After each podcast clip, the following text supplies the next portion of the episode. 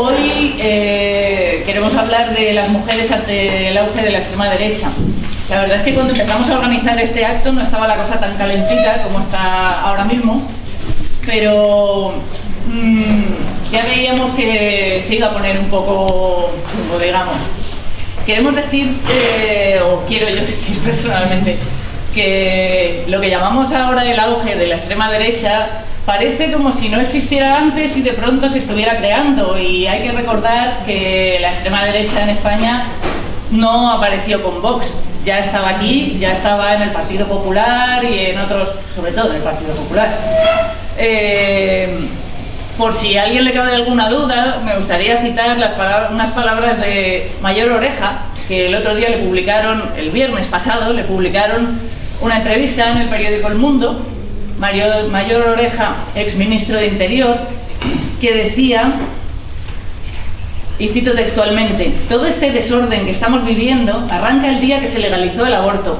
Todo lo demás es un plano inclinado, la expresión de una decadencia. Y cuando dice todo este desorden, en el párrafo anterior había dicho que se refería al Brexit, los chalecos amarillos en Francia, el tema independentista en Cataluña. Todos los males comenzaron el día que se legalizó el aborto. Dice Mayor Oreja que ahora pertenece a la Federación Europa Europea One of Us, que es una federación ultracatólica con, cuyo fin es eh, volver a las raíces cristianas de Europa y tal. En fin, eh, aunque ya estaban aquí, ahora se han destapado la cara, ¿no? Entonces esto más que un auge es un destape. Estamos en la época del destape, pero del destape de la extrema derecha, ¿no? Ahora ya no es algo que haya que disimular o ocultar. Ahora la gente va con su pulserita de bandera de España, con sus cintas en el coche a punta pala, como lo habréis notado por todas partes, como con el orgullo patrio, ¿no? Entonces, a cara descubierta están ahora fijando, pues, tres objetivos fundamentalmente, así eh, como a grandes rasgos, que sería, por un lado, cualquier clase de participación ciudadana, de movilización popular, y por eso van a cerrar la Dragona, la Ingobernable, amenazan un poco aquí el EVA también, cualquier centro donde los vecinos, la gente de a pie se pueda organizar, por eso van a por las manifestaciones, por eso eh, el tema catalán, obviamente que es una expresión de soberanía popular en que el pueblo se expresa sin intermediarios, ¿no? Y, y por último, el tema de la libertad de expresión. O sea, los raperos, los humoristas. Hoy o ayer empezaba en Madrid el juicio contra un humorista acusado de un tuit en el que hacía una broma sobre, sobre Albert Rivera y la cocaína. Bromas que hace todo el mundo. Este hizo una broma y ahora le piden 15.000 euros de multa. 15.000 euros. En fin, Primer objetivo de la extrema derecha, creo yo, participación ciudadana, movimientos populares. El segundo, las mujeres y los colectivos LGTBI, ¿no? Eh, es que está, vamos, nada más llegar aquí el fachito de Madrid, empezaron a quitar las cosas de género, tal, o sea, eso es de lo que vamos a hablar hoy. Y el tercer objetivo, los migrantes, las y los migrantes. Aquí tenemos entre nosotras hoy a algunas mujeres que cumplen varios de estos requisitos, ¿no? porque son mujeres inmigrantes, con lo cual son realmente están en el punto de mira de la extrema derecha. Pues queremos hablar de, todo esto, creemos que, que, hay que hablarlo, que hay que pensar estrategias de respuesta y que hay que seguir denunciando, porque desde luego tenemos que tener muy claro quiénes son los fascistas.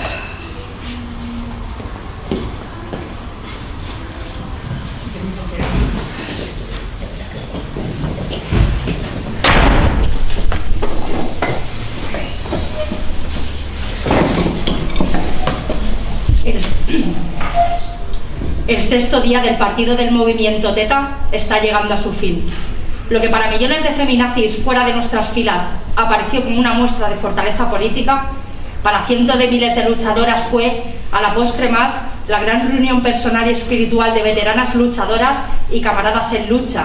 Y quizá, para parte de vosotras, desafiadas por el impulso cortés de esta revista, nuestro partido retornarán con embravecidos corazones a los días en los que fue difícil ser feminazi. Cuando nuestro partido lo componían únicamente siete miembros, ya tenía dos principios. Primero, sería un partido con una verdadera ideología. Y segundo, sería intransigentemente el primer y único poder de las mujeres. Tuvimos que permanecer en la minoría ya que movilizamos los elementos más valiosos de lucha y sacrificio de las mujeres frente a los hombres, que siempre no han estado en la mayoría, sino más bien en la minoría. Y como estas son las racialmente mejores de Teta, pueden, en la más alta autoestima, reclamar el liderazgo del pueblo y del imperio. La feminazi es feliz, sabiendo que una visión constantemente variable ha sido reemplazada por una posición fija. Cualquiera que se considere portadora de la mejor sangre y a sabiendas lo aprovecha para lograr el liderazgo. Nunca lo abandonará.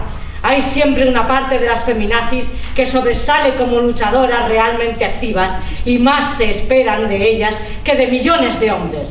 Para ellas no es simplemente suficiente poner la promesa yo creo, sino más bien la aseveración yo lucho. En el porvenir, el partido será la fuente del liderazgo político para las feminazis. Adoctrinarán a los hombres y a la postre se organizarán duras como el acero. Será una escuela, como una orden santa hermandad para las líderes políticas. Debe resaltarse, sin embargo, que todas las mujeres honradas se convierten en feminazis, pero solo las mejores feminazis, sin embargo, pertenecen a TETA. Es nuestro deseo y nuestra voluntad que este Estado y este imperio de feminacismo duren por mil años. Podemos estar felices de saber que este futuro nos pertenece enteramente. Solo luego, si nosotras en el partido, con nuestra más dócil diligencia, llegamos a ser la más alta encarnación del pensamiento feminazi, entonces el partido se materializará como un eterno e indestructible pilar del pueblo y del imperio. Entonces, nuestro glorioso y admirable ejército veterano de mujeres, orgulloso, portador del estandarte de Teta, que es igualmente dispuesta a la tradición, defenderá el liderazgo político y al partido, y entonces moldeará al hombre, y por ende lo destruirá, y cargará sobre sus hombres el Estado feminazi.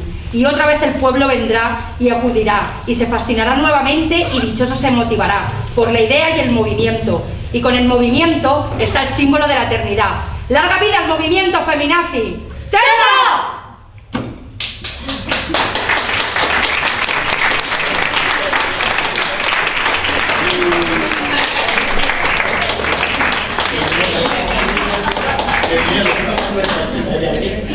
Bueno, miedo y calor, madre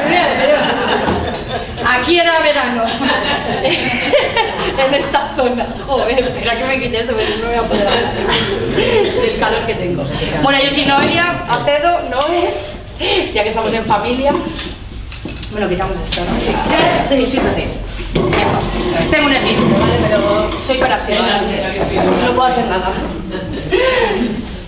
Eh, bueno, soy Cuentos Inmorales, eh, mi nombre, mi seudónimo como artista y este proyecto eh, nació como un proyecto final de carrera. Yo soy, he sido estudiante de Bellas Artes, fue mi, mi trabajo fin de carrera, pero luego lo maduré y ya lo hice proyecto propio y gané una exposición individual en un centro de arte y he salido en un documental eh, Vox ha cogido mi proyecto como algo, verídico hizo un documental para desprestigiar a las feministas en Twitter, salía yo levantando la zarpa, digo que bien, gracias, toda la gente llamándome, no, estás en Twitter y yo. De ahí me llaman, no solo, no todo es mentira, o sea, me llamaron de todo es mentira para que hiciera unas declaraciones, o sea, que el temita ha tenido su... Por eso estoy ahí aquí contándolo, ¿no? Porque ha tenido bueno, este proyecto nace porque yo me planteé, después de estar discutiendo mucho con la gente, bueno, sobre todo con, con hombres cis, heteros, eh, sobre feminazi, porque ya había un momento en que te llamaban feminazi no para desprestigiarte como eh, no para desprestigiar tu lucha ni nada, sino como algo verdadero, ¿no? Como si en realidad el feminismo eh, no conocieron la palabra feminismo y la feminazi y tal. Entonces se me ocurrió, digo, en vez de estar discutiendo todo el día qué es feminazi, qué es feminista y tal, porque ya te cansas, pues dije, bueno, pues voy a hacer una organización que se llame TETAR, que precisamente pues englobe todo lo que es la palabra feminazi, vamos, la hice tangible.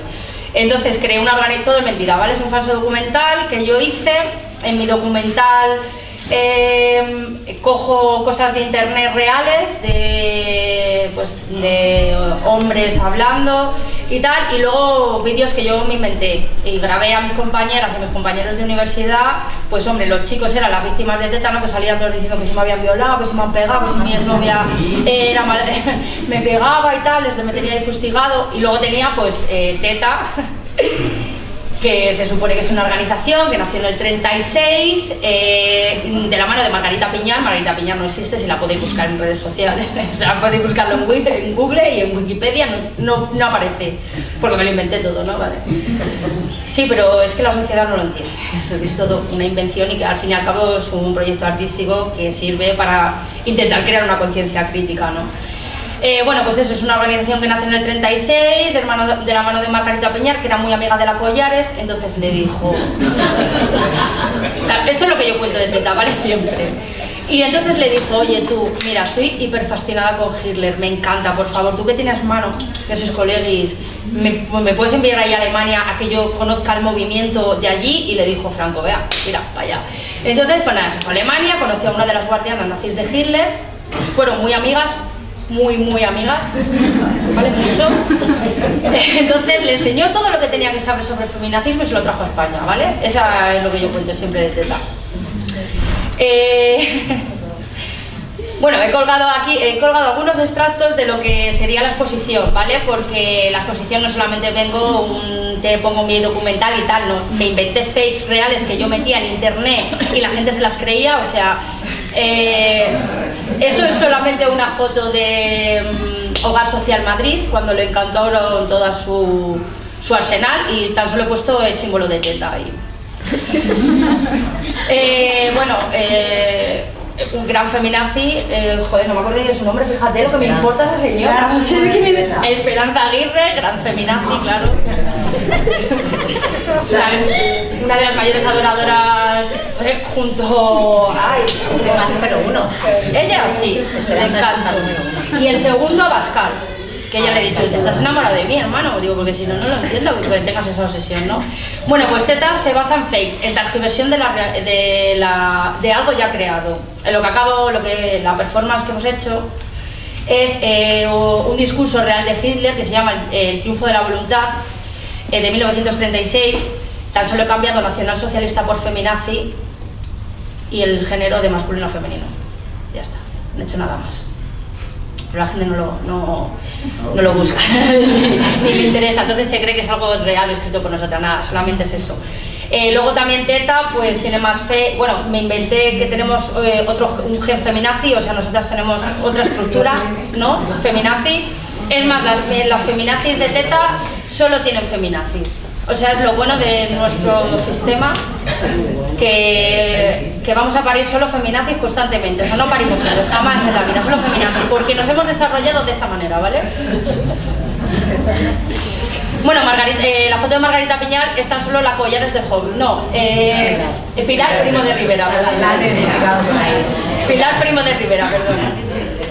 Sí, ahí está. Y creo que también está ahí de mayor, que le he puesto que Margarita Piñal. Eh, ah, bueno, sí, claro. Otra parte fundamental del proyecto, eh, ya te digo que estoy todo el rato cambiando lo que es la verdad, es la guía del buen esposo. Que lo conoceréis por la guía de la buena esposa de 1957, hecha por nuestra Margarita Piñar. y, nada, tan solo cambio, pues eso, el género y, y ya está. O sea, y los dibujos, en que he buscado dibujos en los que se vean a hombres pues complaciendo a las mujeres, que se vean a hombres así, pues cambiándolo todo, pero en realidad eh, la guía es la misma que la podéis buscar y es la misma, bueno, muchos la conoceréis por desgracia, así que... Y nada, también pues el documental pongo muchas, eh, muchos eh, periodos de la época de Hitler, de esos momentos en los que las mujeres iban a saludarle un montón, iban en, esas filas eh, tremendas, increíbles, que iban todas a saludarle fervorosas como si fuera, yo que sé, Bon Jovi o algo de eso. Sí, es verdad, eso me impactó mucho y eso lo, he puesto mucho en el, en el ese, porque eso es lo que yo creo que es una feminazi, ¿no? una adoradora de Hitler en toda su potencia. Eh, bueno, eh, hay una, en realidad, eh, que eso lo pongo también en el, en el documental porque creo que, que, es real, o sea, esto me encanta, porque me, me chula. Tengo un esguince. Tengo un esguince, pero soy hiperactiva, artista, no puedo dejar de hacer cosas. Me encanta esta definición porque dice feminazi, porque, querer, que las de tu género se las trate como a seres humanos es igualito que invadir Polonia. Me encantó cuando lo encontré. Es que no me jodas, está todo el día llamándonos feminazis ni que yo fuera con una K-47. O sea. Pues bueno, eh, si queréis buscar el documental lo podéis buscar en internet. Eh, es un documental que, bueno, es un falso documental. Eh, intenté no que fuera lo más verídico posible, porque he utilizado eh, la ironía, la acidez, el reírme de todo el mundo, todo mezclado ahí. O sea que tampoco es un falso documental a lo mejor, porque yo lo. fue un proyecto final de carrera, lo hice como pude, con un móvil, lo grabé. Importante los medios que tienes para realizar como artista las cosas. Entonces, el documental en sí está bien, está divertido y tal, pero bueno, creo que de este proyecto lo que más mola es el concepto y pero si queréis ver ese documental, ahí está en internet. Y luego el otro documental donde me entrevistaron eh, fue en el documental de Sin Filtros, Feminazis, eh, hecho por Tirma Pérez, eh, que era un documental donde se hablaba un poco de la lucha feminista aquí en España. No ve, quiero, siempre lo digo, siempre que hablo de este documental lo digo porque creo que es importante. Me faltan muchas voces en ese documental, yo fui una de las primeras entrevistadas y lo podéis ver está en internet. Si lo podéis ver, eh, era todo, eh, éramos todos mujeres blancas, me faltaban muchas voces, me faltaba la voz gitana, me faltaba la voz racializada, me faltaban muchas voces ahí, pero bueno, el documental está, está, está bien, yo, yo lo recomiendo por si queréis por si queréis verlo, porque mola un montón, también salen un montón de mujeres activistas, pero eso me, me faltaban voces. Y nada, pues eso de teta poco más. Eh... ¿Qué es teta? ¿Qué es teta? Ah, bueno, sí, claro, que se me olvidó decir. que eso es lo que más mola, ¿no? O sea, teta, teta, teta, porque no es teta, es teta R. Y ahora os explicaré el por qué. Eh, teta R significa eh, organización feminazi totalitaria, exterminadora de todos los hombres y sus aparatos reproductores. Eso es lo que significa teta R, ¿vale? Tuve que poner la R, ¿por qué? Porque resulta que, y esto no es broma, ¿vale? Lo que pasa es que lo voy a contar así. Resulta que como ellos son cortitos de mente, ¿vale? O sea, ya me pongo en la posición de teta, ¿no? Como ellos son cortos hay que explicárselo todo. Entonces, sus aparatos, muchos me preguntaban, ¿pero cuáles? No sé. Entonces ya tuve que poner la R para especificarlo, porque ya digo, encima voy a tener mucho problema con lo de los aparatos, porque ya tuve problemas. Porque mientras he ido formando lo bueno del falso documental, lo bueno de la tergiversación y lo bueno del fake es que manipulas mucho a la gente, que en eso costaba un poco mi trabajo, ¿no? E, es también la crítica de cómo eh, em, al ciudadano masa se le engaña simplemente poniéndole cuatro imágenes delante, se las cree verídicas, no busca absolutamente nada eh, y si encima te lo rebate, que es en plan, pero tío, ¿has leído o algo? O sea, no sé, ¿sabes lo que es un libro? Porque me ha pasado, o sea, me ha pasado porque yo, eso, mientras estaba haciendo el proyecto, yo no decía nada. Entonces yo decía, he conocido una organización que flipas. Claro, yo estoy, imaginaos, antes de que nadie viera nada, flipa la organización y se lo cuento, es una organización feminazi, pero ¿cómo va a ser eso, no? Y me decía la gente. Yo lo subí a internet, ¿vale? Y más de gente me decía, ah, estos son los de hogar social, ¿no? Las chicas que se han organizado yo. Y yo, sí, sí, tío, flipas, ¿eh? Dijo, ¿cómo está Madrid? Me decía la gente. Claro, yo estoy metida en mi puñetero papel y no te voy a decir que es mentira todo, claro, pero yo estuve un año y medio metiendo mierda por ahí a la gente, enseñándole estos periódicos, yo desde, desde el móvil, tío, ¿has visto esta noticia? La gente flipa. En serio, se ve súper mal editado. Porque he intentado eh, meter guiños de plan, que a la gente diga, hostia, tío, qué fuerte, ¿no? Pero diga, hostia, no, que no soy tonto, ¿vale? No, esto no es real, ¿vale? O me voy a plantear si es real o no es real, ¿vale? Porque... Pero eso yo estaba engañando mucho, hablando mucho, he tenido muchas discusiones con la gente, luego ya cuando veía que todo se iba a calentar y ya que la que iba a ser agredida soy yo, en este caso, pues ya decía, es un proyecto artístico, bueno, acabáramos. Pero ¿y cómo se te ocurre hacer esto? Y diciendo, joder, macho, la sensibilidad, o la habéis dejado no sé dónde.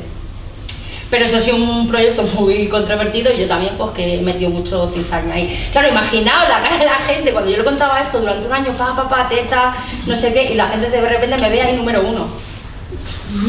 Porque yo hablaba de que yo era la, que entrevistaba a las chavalas del documental, o sea, el documental yo soy la directora.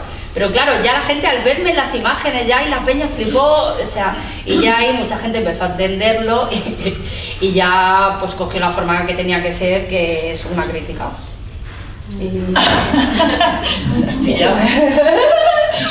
No, No, tampoco teníamos que. Lo que, no, lo que se ve súper.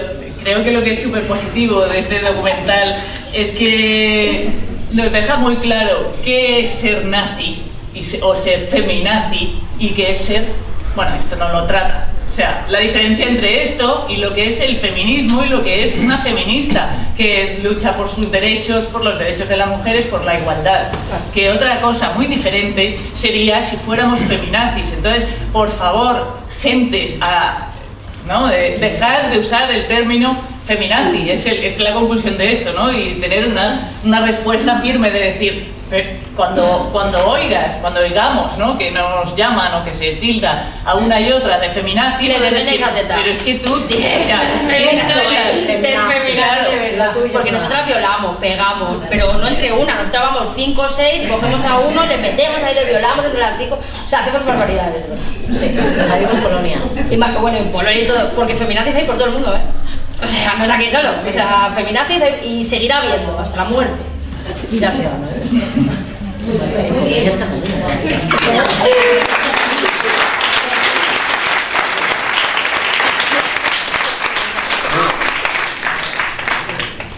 Pues, eh, Ah, bueno, vale, perdón. Ya, ya me corto. solamente. No, porque me está allí la editorial pinchando, pim, pim, pim, porque también soy escritora, ¿vale? Haciendo la, la vida. Entonces, soy artista, soy escritora, lo que me apetece. Entonces, eh, también he sacado un libro de poesía, aunque aquí tal, pero está allí. Ahí el que enseña por ahí detrás. Que lleva mi nombre porque somos así de egocéntricos los artistas. Quien lo quiera luego lo compra. Una, una revista con un cuadradero. Y bueno, luego lo contamos, luego lo contamos. que tengo muchas cosas, ¿eh? A ver si ahora Oye, sacar aquí un sueldo. ¿Cómo es el documental para verlo por internet? Eh, mi, docume- eh, mi documental es eh, el documental Feminazi Teta R y en el que me entrevistan es el de mm, Sin filtros Feminazis, además que se llama así Feminazis, sin filtros lo buscáis en internet. Si lo cuento sin morales, Teta R y os aparece. Vale. Ya vemos. Pues a mí me toca la parte, ¿no? De pasar de la simulación a la realidad, en parte, lamentablemente porque este, me parece excelente el performance, porque justamente es poner sobre, el, sobre, ¿no? sobre la mesa lo que significa esa tergiversación de la realidad en donde los argumentos se llevan al extremo y a las feministas nos ponen ¿no? en, en es- en esa banda casi de, de- de- elementos nazistas, ¿no? Y que obviamente no, no somos. Mi nombre es Elia, yo pertenezco a una asociación de mujeres migrantes y como Asociación de Mujeres Migrantes Amalgama pertenecemos a su vez a una red de mujeres latinoamericanas y del Caribe residentes en España. De hecho, aquí dos de mis compañeras son a su vez integrantes de una asociación que se llama Mujeres Migrantes, Artistas y Artesanas en España porque también somos artistas y profesionales, cuidadoras, ¿no? empleadas de servicio doméstico y profesionales de muy diversa índole. Y cuando tú hablabas de lo de nazi, fíjate, nosotros decíamos sí. O sea, el el- fíjense cómo cuando uno oye, ¿no? Lo que es el- la contundencia, el, el- el- el elemento este, casi perverso y, y autoritario que implica el discurso, y yo les quería preguntar a ustedes lo que significaría, ¿no? ¿Cómo enfrentas tú a un nazi? O sea, cuando es- esa es la actitud cotidiana y cómo como mujeres migrantes muchas veces, o, o los migrantes, a quienes enfrentan y, y- y los nazis están allí. O sea, esas personas que, que tienen esa actitud están presentes en el metro, están presentes a veces en el autobús, están presentes en la calle. ¿Y a quién se refiere? Si fíjate, si al movimiento feminista, ya hay todo un grupo, nos metemos en internet, nos metemos en YouTube, nos metemos en las redes sociales y vamos viendo la cantidad de cosas que se van diciendo, que están tergiversadas, que están, que, no, que están generando una, una corriente de opinión tan en contra. Imagínense ustedes lo que significa ¿no? meterse en un metro, en un autobús, siendo una mujer que lleva un pañuelo, siendo una mujer negra, siendo una mujer nigeriana, siendo una mujer que a mí me ha pasado. O sea, yo soy blanquita, hija de Y a mí me ha pasado en el metro que en un momento determinado matí mal el ticket y tuve que salir por otra puerta, este, por la edad, y me, me emplazó un hombre muy fortachón, altísimo, la típica ¿no? Figura del hooligan, esto que llaman, de, de los partidos de fútbol. Y cuando yo le decía, no, tengo el ticket, pero no me funciona, vio mi dejo, obviamente mi dejo no es madrileño, y me, decía, eh, me dijo así directamente, eres venezolana, ¿no? Y yo le digo, ¿y qué problema hay con eso? Le estoy diciendo que mi... Entonces, eh, no era policía, ni nada, sino que automáticamente me contestó de que me fuera para mi país de mierda. Y yo dije, yo, si, si le estoy explicando que tengo el ticket y que tengo que pasar por esta puerta, por eso yo decía, si me sentí tan violentada, me, sentí tan violentada, digo, ¿cómo será la, ¿no? la, persona que tiene la facción indígena, una facción ¿no? de, mujer africana que se encuentra en, esa situación todos los días? Entonces nosotros, esto, esto viene a colisión, ¿por qué? Porque como mujeres migrantes llega un momento que siempre nos decimos cuándo vamos a dejar de ser migrantes. O sea, tenemos 25 años aquí, 20 años aquí, 15 años viviendo aquí, o 3 o 4, pero estamos cotizando, compramos cosas, pagamos el IVA, trabajamos, cuidamos a los mayores, cuidamos a los hijos de las profesionales y de la gente que sale a trabajar, y resulta que me parece que no se nos reconoce como ciudadanos. Fíjense ahorita mismo, lo comentábamos, aquí, o sea, perdónenme, pero aquí como vecino, ¿cuántas personas migrantes participan en el EVA? Parece que estamos así como todo el tiempo en espacios separados. Eh, y, y dónde empezamos a reconocernos en la diversidad? ¿Cuándo empezamos a reconocernos en la diversidad de eso, de personas que somos de diferentes colores, de diferentes nacionalidades, de diferente origen sexual, de diferentes pensamiento y religión. Entonces tenemos que empezar a internalizar esa diversidad que ya existe en nuestra, en nuestra sociedad y que está todavía como, como en estancos separados, ¿no? en donde nos reunimos por, por, por, por áreas separadas. Y, y, eso hace que también, por ejemplo, somos feministas y, desde, y por eso que el movimiento de mujeres migrantes también nos ha ido incorporando este, como este, al movimiento feminista, ¿por qué? Porque somos feministas, porque luchamos contra el patriarcado, porque luchamos contra una historia justamente de falta de derechos eh, ¿no? eh, que tienen que ser reconocidos para las mujeres y en el caso nuestro, por ejemplo, el, el, derecho igual que todas a una vida libre de violencias, el derecho a un trabajo digno, el derecho a la participación política. Por ejemplo, ustedes no sé, muchos de ustedes tal vez más metidos en el tema, sabrán que la participación política, muchos migrantes tienen 20 y 30 años viviendo aquí y no pueden votar porque tú tienes el IE, pero si no tienes el acuerdo bilateralidad firmado con el país de origen, no puedes votar aquí, sino algún 12 nacionalidades pueden acceder al voto a, a, a las elecciones municipales. Entonces, por ejemplo, los venezolanos, yo porque tengo, como les digo, la ventaja y el privilegio, yo tengo que ser así, es un privilegio. Yo digo, Dios, ¿por qué no tengo que ser como un privilegio? Debería ser algo normal como ciudadana, que yo viviendo aquí pueda votar. Y porque tengo más de 20 años viviendo aquí. Pero resulta que tengo el privilegio por ser española. Pero si fuera venezolana y tuviese 20 años viviendo aquí, pues no puedo votar a las elecciones municipales por más que cotizo, por más que pago mis impuestos, etcétera, etcétera, etcétera. Entonces, desde el movimiento feminista, hago toda esta introducción, porque desde el movimiento feminista eh, participamos activamente, fíjense, en lo que ha sido la elaboración del informe sombra del convenio de Estambul, lo que ha sido también el informe sombra de la CEDAW. Hemos participado aportando datos porque nos encontramos también siempre con estas frases, ¿no? Y ahí vamos a lo que es esa ideología que la derecha está inculcando y que lamentablemente está reforzando en los actuales momentos. Entonces, a esa ideología, fíjense, de la derecha, que habla de la ideología de género y que ubica la ideología de género como algo perverso, en donde efectivamente se tergiversa, ¿no? Lo que es la violencia, que la violencia entonces de las mujeres parece que no, ¿no? Que eso de las mujeres es un privilegio permanente. Se añade el hecho de poner datos, ¿no? En donde se dicen cosas como que las mujeres están siendo violadas o violentadas por los hombres extranjeros o porque hay un beso de hombres extranjeros que están generando violencia. Cuando uno revisa las estadísticas, esas estadísticas se reducen a menos de un 30%, varían 30, 31%. Entonces el gran titular, volvemos al periódico. Yo también tengo mis titulares de prensa recogidos y la me bueno, pero los míos son reales. Pero los míos son reales. y esa es la diferencia. Entonces, titular de prensa, de hecho tuvimos que mandar una carta a al, al, periódico ABC porque decía el 32% de los hombres extranjeros, ¿no? Este, este genera. Ahora, por ejemplo, con lo del famoso caso horrible del carnicero descuartizador colombiano, colombiano, colombiano, colombiano. Y tú dices, Dios, es que tengo que estar poniendo las noticias de los otros españoles que también en un momento determinado han quemado, han matado, han descuartizado a su mujer para decir, coño, es un psicópata, pero psicópatas hay de todas las nacionalidades. Pero no, el titular es, el, ¿no?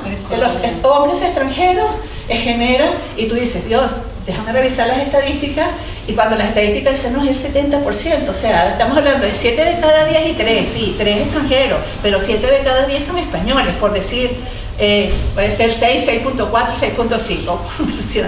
Entonces, fíjense cómo a eso se añade, a todo esto que tú señalabas, este elemento de estar enfrentando el miedo que tenemos ahora de enfrentar no solamente a ese discurso, sino ese discurso que además claramente lo dice, va resaltando que las feministas ¿no? este, hablamos de género y que eso es pura ideología y una descomposición de lo que es ¿no? la, la, situación de la familia, la situación de, de, de, las relaciones de género y el no reconocer la violencia que afecta también a los hombres, etcétera, etcétera, que ya ustedes manejan esa información, sino cómo se une eso al hecho de que también la migración es un problema y la migración se une al mismo tiempo entonces al tema de las violencias, al tema de la violencia de género, pero no se reconoce entonces a ese migrante que está aportando ¿no? al cuidado, al, migrante que está aportando a la seguridad social, al migrante que tiene muchos años aquí, sino es el migrante que lleva velo es automáticamente árabe, terrorista, este, musulmán y, perdón, musulmán, este, coma, terrorista o, o, las mujeres negras que son automáticamente prostitutas o este, prostitutas o mujeres de la calle, o las colombianas o las caribeñas porque somos dulces o porque somos más chéveres y porque si estamos buscando trabajo es también para poder ¿no? tener elementos de satisfacción porque como somos más dulcitas pueden servir de servicios anexos al servicio doméstico y por lo tanto prestar otros servicios. Y esto lo digo que suena así como a broma, pero resulta que son elementos que nosotros hemos ido recogiendo, no solamente desde el punto de vista estadístico, sino en un informe que presentamos conjuntamente con el informe Sombra del Convenio de Estambul, sino también a raíz de varios estudios que están, y, no se los voy a decir ahora, sino que sencillamente eh, los, remito a que quieran revisarlo en la página web de la red de mujeres o de las mismas asociaciones que lo conforman, en donde están también los testimonios, los testimonios de esas mujeres que trabajan ¿no? como empleadas domésticas y que de repente sufren acoso sexual en el ámbito laboral y que no pueden además denunciarlo porque no están sin papeles. Entonces nosotros siempre decimos que en esta situación de este discurso de la derecha que se está haciendo cada vez más contundente, nos asusta porque los titulares de prensa, porque las opiniones y los comentarios en las redes sociales son terribles. Y entonces es como una especie de nazismo que vivimos en carne propia y al mismo tiempo es un elemento de eh, discriminación que se acentúa con el tiempo. Ah, vamos a poner que se minimiza el nazismo, porque obviamente no todo el mundo es este, mm, violento o termina con un discurso digamos, de carácter casi totalitario autoritario, sino que casi también te preocupa que ese discurso polarice a la sociedad, pero que al mismo tiempo en la cotidianidad se den frases se den frases como esa, no es que nos vienen a robar ¿no? nuestro trabajo, es que no aportan dinero a la seguridad social, es que están utilizando los servicios de atención que están ¿no? este, dedicados a las mujeres víctimas de violencia de género, se lo están llevando los migrantes. Y no es así. O sea, los datos, entonces tenemos que estar permanentemente demostrándolo, los datos demuestran que esa realidad no es así, es todo lo contrario, o a, veces hay elementos que efectivamente pueden ser críticos, pero que los datos también muestran la riqueza de la diversidad y la riqueza de esos aportes. Y entonces, por eso al movimiento feminista también añadimos un elemento clave, y con eso concluyo, por ahora, que es que cuando nosotros hablamos de género, el género es importante, fíjense, y hablamos de ideología de género, tú nombrabas a las racializadas, ¿no? ¿Por qué han surgido en el movimiento joven, en el movimiento joven, eso que llaman la segunda generación, el movimiento de racializadas? O sea, a mí me suena rarísimo, a veces le decía, chicas, una cosa es racismo y otra cosa es decir racializadas. No, es porque es algo así la necesidad de expresar, de que la, la sociedad me está discriminando por mi condición y por mi fenotipo y por mi origen étnico. Pero al mismo tiempo es, se cruza, y por eso siempre decimos que para nosotros ahorita lo más relevante es el concepto de interseccionalidad, porque a lo de género, que ya le tenemos que añadir todo lo que como feministas sabemos que tenemos esa mochila ¿no? de retraso en nuestros derechos y que cada vez parece que, que, que, vamos hacia atrás más que avanzando, se añade y que siempre lo pensemos que a esa mujer ¿no? se, se le añaden otros elementos y otras variables, variables, perdón, mejor dicho, situaciones que son terribles y que cruzan su situación, su, su cotidianidad, que es su raza, su origen étnico, que su religión, su orientación sexual, porque no es lo mismo una mujer blanca, española, o eh, hija de españoles, que también mantiene el fenotipo español, que es profesional y que habla bien el español, a una chica nigeriana, ¿no? lesbiana, que apenas habla el español y que encima está saliendo de una situación de trata. Entonces, a esa mujer la tengo que ver con otros ojos y esas gafas, que siempre decimos hay que ponernos las gafas de género, nosotros decimos sí, pongámonos las gafas de género, pero es que esas gafas tienen que ser progresivas. No pueden ser así, gafas ¿no? de un solo tipo, porque tienen que ser ajustadas a empatizar con esas realidades que son múltiples, que son diversas y que efectivamente ¿no? tienen que ser reconocidas para evitar que haya discriminación con eso adelanto ya lo que quería aportar al debate. ¿vale? Muy bien.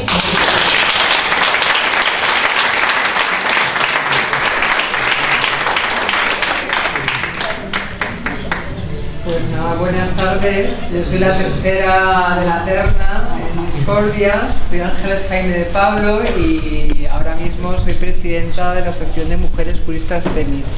Mi asociación fue fundada en el año 1987 y realmente eh, las compañeras, las abogadas que lo hicieron entonces, porque yo todavía estaba terminando en aquellos tiempos, aunque parezca muy lejanos, estaba terminando la carrera de Derecho, su, objetivo principal era aportar lo que ahora se ha venido llamando la perspectiva de género a la justicia, que no quiere eh, decir, sino que tener un trato justo en la administración de justicia, o sea, que no se nos mm, eh, juzgue con arreglo a estereotipos, con arreglo a esos estereotipos que muy bien eh, nos decía, nos desgranaba en relación a las mujeres inmigrantes, a las mujeres racionalizadas, estereotipos que nos llevan a mm, asignar conductas a las mujeres en base a creencias preconcebidas que no tienen nada que ver con la realidad y sobre todo de aportar justicia democrática al enjuiciamiento de la vulneración de los derechos humanos de las mujeres. Realmente las situaciones de violencia de género han sido uno de los eh, aspectos que es el más eh, tremendo de las vulneraciones de derechos humanos que sufren las mujeres, que es tremendo porque eh, históricamente ha sido pues una consecuencia de la desigualdad entre hombres y mujeres, pero también un instrumento para, mantenerla y porque la respuesta ha sido a lo largo de los siglos la impunidad, porque era el mecanismo que había para sustentar ese orden de cosas, ese orden, esa, justicia patriarcal. Somos pues, alrededor de 500 eh, mujeres, fundamentalmente abogadas, pero también de otras profesiones públicas en toda España, en fin, hacemos eh, día a día eh, en, fin, tanto en nuestra defensa de mujeres ante juzgados y tribunales, como en criticar eh, estas, estas muestras de justicia patriarcal que todos y todas tenemos en la cabeza ante los medios de comunicación. Eh, y bueno, eh, ahora mismo fin, me- me- me- me hacía mucha gracia la, la performance, porque la verdad es que invertir los términos, eh, que es también un poco la perspectiva de género también, te ayuda a ver la claridad. Es verdad que esta gente, estos fascistas, así herederos del fascismo, de Primo de Rivera y demás, siempre son los mismos esquemas, siempre son los mismos esquemas. eh, siempre se agarran a las banderas para atizarnos a las que estamos en, en- entonces el feminismo les irrita mucho porque es un movimiento internacionalista porque es un movimiento pacifista que muy bien ha evidenciado Noelia ¿no? con, su, con su performance y se han distinguido también pues por, en fin, fue el maestro de esta fábrica de bulos que ahora estamos padeciendo. Goebbels decía que, que, en fin, para que una mentira se convirtiera en verdad, no hacía más que repetir, no había más que repetirla muchas veces. Lo que pasa que para que llevamos unos cuantos años en esto es muy cansino. Es muy cansino tener que ahora explicar otra vez el relato de la violencia en estas confusiones, que si es no, no que si es una violencia que no tiene género. A mí me gustaría saber cómo reaccionarían esta gente que tanto se envuelven en la bandera y que tanto defienden a las víctimas del terrorismo si dijéramos que las víctimas del terrorismo de Tarra son como las de cualquier otra violencia. Que ¿Por qué tienen que tener esos privilegios? ¿Por qué tienen que tener unas, unos, ah, unas ayudas específicas para ellos? Porque o sea, fin, eh, eh, les explotaría la cabeza seguramente, ¿no? Sí, no, no, no, no hay que mucho, ¿qué tal? Porque claro, luego, eh, en fin, esta es la, la derecha de siempre y es, hay que evidenciarlo siempre, porque bueno, decía Noelia que el, que el Partido Popular, que ha, que ha escondido a esta gente mucho tiempo, es verdad, el Partido Popular a veces era como la Iglesia Católica, que tenía muchas sensibilidades, incluso alguna, y honestamente, que se considera feminista. Sin embargo, ellos se han emancipado, han cogido el testigo de colectivos que ya existían, que los teníamos en cada una de las charlas en las que hacíamos, que tratábamos de sensibilizar, de, de- mostrar la violencia de género, de, de- romper las paredes para que se viera esta violencia que normalmente ha estado entre cuatro paredes y continuamente nos cuestionaba.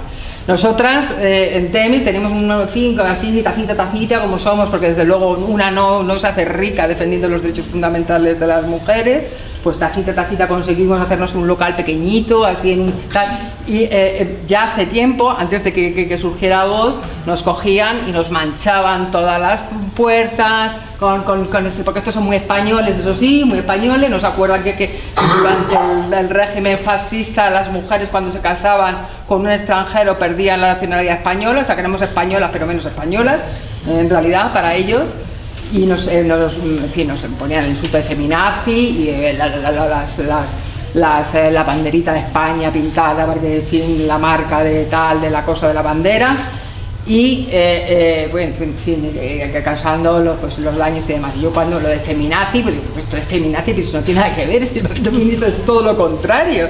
Pero tratan de hacer ese estigma y en fin, tú decías lo de, digo, pero esto es feminazi, ¿qué es? ¿Que vamos a hacer un holocausto de Manolo Manolito la cena tú solito? ¿O de tú las camisas?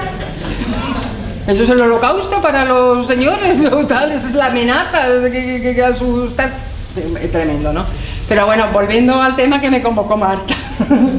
Porque una de las cuestiones a la madre del cordero de todo esto es, eh, eh, eh, en fin, ya teorizó Engels sobre eso, una de las cuestiones fundamentales eh, son los derechos sexuales y reproductivos. O sea, que las mujeres, la naturaleza nos haya dado la capacidad de concebir, tener, hijos, lo de madre siempre certa es, pero el padre no se sabe, eso lo llevaba muy mal en sus inicios, en fin, toda esta estructura patriarcal que ha sobrevivido, no sabemos si, si después del neolítico hasta ahora.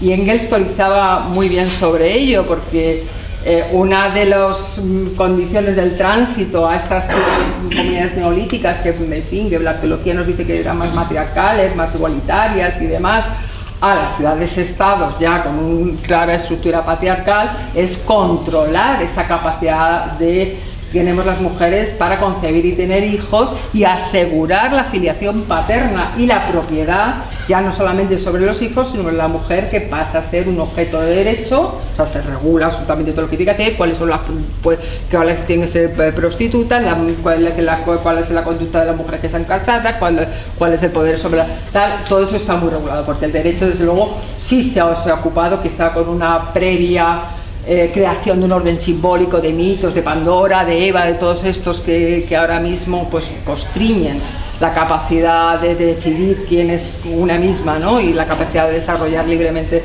su personalidad. Pues entonces el tema de los derechos sexuales y reproductivos siempre ha estado en el centro, siempre ha estado en el centro. Entonces cuando surgen eh, eh, eh, en fin, esas, eh, el feminismo reivindica a las mujeres como sujetos éticos autónomos capaces de tomar decisiones sobre su maternidad, sobre su cuerpo, sobre su acceso a la, una sexualidad que sea placentera para él, eso es algo que, eh, en fin, eh, eh, vulnera, pervierte todos estos valores del patriarcado. Entonces, esta cuestión siempre, siempre ha estado, y además desde la Segunda República, ya cuando Margarita Piñar tomó, tomó conciencia, pues una de las cuestiones fundamentales de la Segunda República fue eh, eh, eh, oponer ese modelo de maternidad consciente frente al modelo de maternidad continua, reconocer derechos a niños y mujeres, reconocer derechos en igualdad a hombres o mujeres dentro del matrimonio y las más, las más eh, aguerridas, las mujeres anarquistas, desde luego también cuestionaron la moral sexual establecida, ¿no? reivindicando algo que era tabú, es que parecía que clítoris era una diosa griega, no, no, reivindicando la sexualidad femenina y los aspectos científicos de la sexualidad femenina. Pues bueno, todo eso aquello, en fin, Margarita Piñar no sabemos dónde se metió, o qué le pasó, y en fin, ya sabemos lo que pasó después, en fin, negación de absolutamente todos los derechos, ¿no?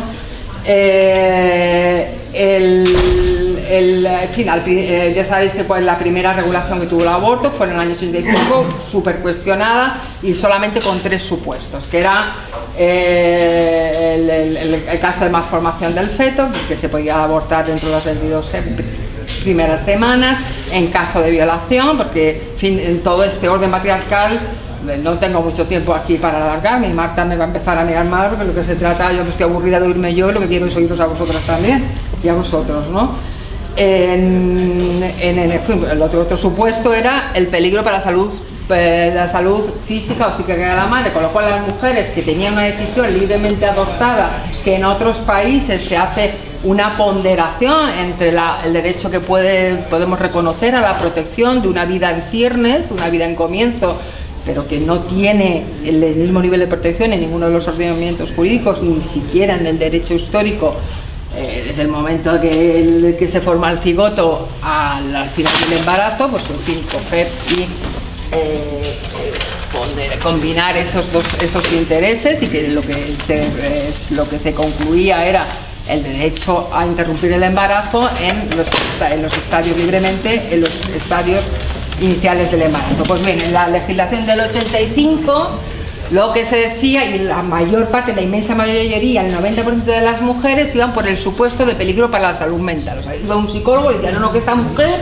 es que si tiene hijos va a volver tonta. Y era cuando más lúcida estaba la mujer, cuando había tomado esa decisión, ¿no? De no seguir adelante. Bueno, pues por esa puerta falsa, que no estaba exenta de riesgos, porque algún juez así iluminado se creía con derecho a ir a las clínicas, a reventar los archivos y a reventar la confidencialidad y a ir a la casa de las mujeres. Bueno, pues eh, en fin, en este orden de cosas, en el año 2010 surge la primera regulación, la primera legislación que, eh, fin, que es análoga al resto de los países europeos y que eh, reconoce el derecho a la interrupción del embarazo dentro de las 12, de forma libre, dentro de las 14 primeras semanas. Bueno, esto eh, al hilo del auge de esta extrema derecha, eh, aunque no era, no era algo que no pasara antes, de repente se, se- se multiplicaron los comandos, y no de feminazis precisamente, no de feminazis precisamente, que se apuestan en los centros de interrupción del embarazo a molestar a las mujeres, a tratar de coaccionarlas, a decirles que si se quieren hacer eh, una prueba de diagnóstico para ver cómo funciona el corazón, a llamarlas asesinas,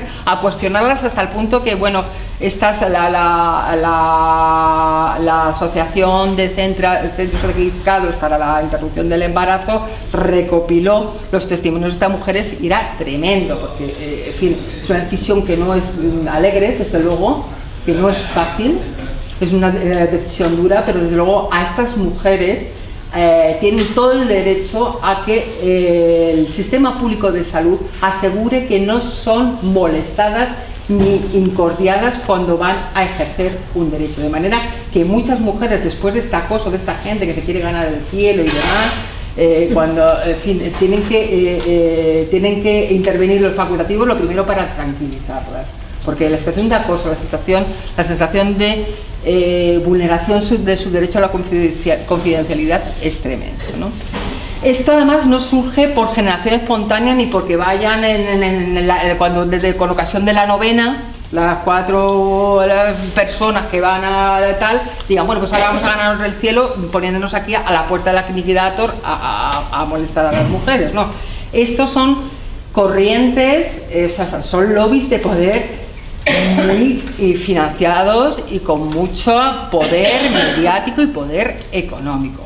Estos lobbies aparecen además, se han resurgido en aquellos encuentros internacionales, eh, fin, singularmente eh, por Naciones Unidas, conferencias de la mujer, haciendo una, eh, fin, tratando de hacer un contrapeso hacia el movimiento feminista que reivindica los derechos sexuales y reproductivos, porque si el movimiento feminista es diverso, si hay algunas cosas en las que no estamos de acuerdo, desde luego en esta estamos de acuerdo, completamente de acuerdo, ¿no?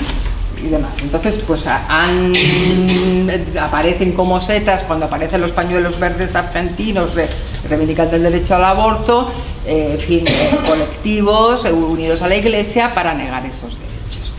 Y esto ha hecho que eh, este acoso a las mujeres se haya reproducido. ¿Cuál es eh, la situación y cuáles son las reivindicaciones que, hacemos la plataforma de pro derechos, de derechos sexuales y reproductivos, entre las que se integra Temis? Pues bien, hemos reclamado, en, en fin, en reuniones con eh, el Ministerio del Interior, con delegación de gobierno y con los ayuntamientos, que se actúe contra, esta- contra estas personas. No podemos exigir que estas mujeres en esta situación inicien un procedimiento judicial, porque eso eh, supone ponerlas en, eh, eh, exponerlas, ¿no? Exponerlas cuando ellas están, que lo que quieren sobre todo es intimidar. Pero es que las pocas veces que se han hecho denuncias, el recorrido judicial ha sido cortísimo.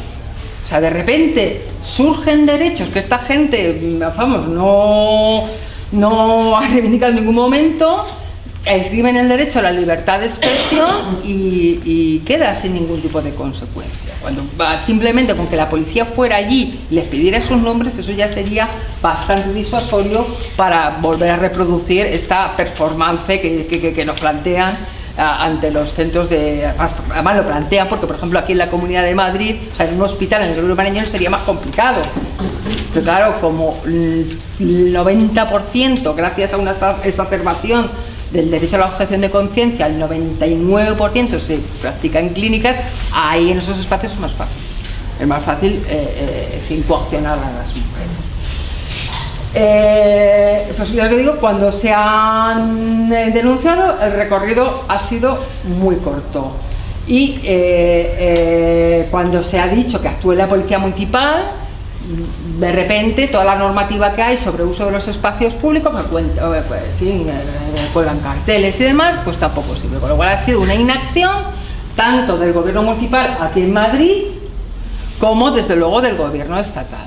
Pero claro, en fin, eh, con alguna excepción, porque también sabemos que mm, en algún territorio en el que la responsable policial era una mujer, en una comisaria, sí que se ha actuado.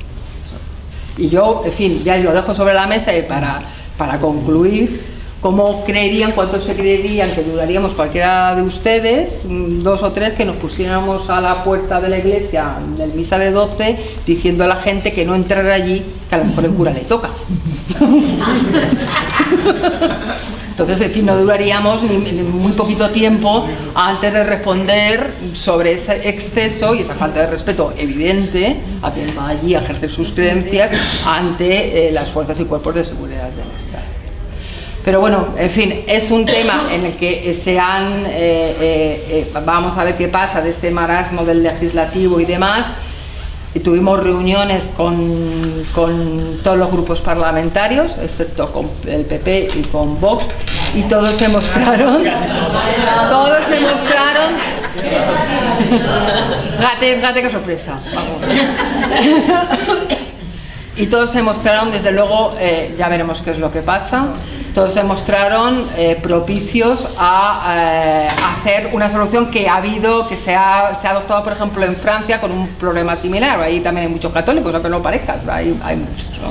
Hay mucha gente que muchos ultras de esta, de esta, de esta en fin, con, con esta misma ideología. Allí lo que se hizo, y es lo que estamos reivindicando, es eh, eh, para evitar, como siempre hemos hecho, evitar estas interpretaciones judiciales a veces un poco aberrantes, que se tipificar expresamente como delito de coacciones el acoso que sufren las mujeres en las clínicas. Veremos a ver, veremos a ver después del día de, el día de, de noviembre. Muy bien.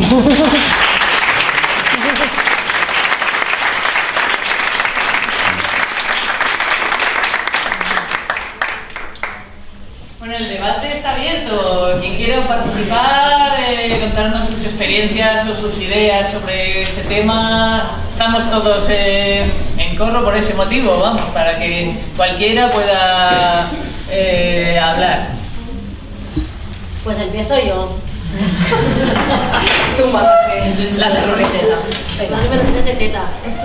No, yo lo, lo que he hecho un poquito en falta en la sociedad, veo que hay mucho interés, mucha intención de, de conocer, pues esto, intentar pues eh, la igualdad, intentar que se respete el feminismo, luchar pues por los derechos, pero falta que a título individual la gente un poquito pierda el miedo, se empodere o pierda la pereza, ¿no? Os voy a contar un caso que si os acordáis, hablando de feminazis, el autobús que estuvo dando vueltas por Madrid, el de Hazte Oír, me parece. ¿El naranja tan bonito? No, el de feminazis.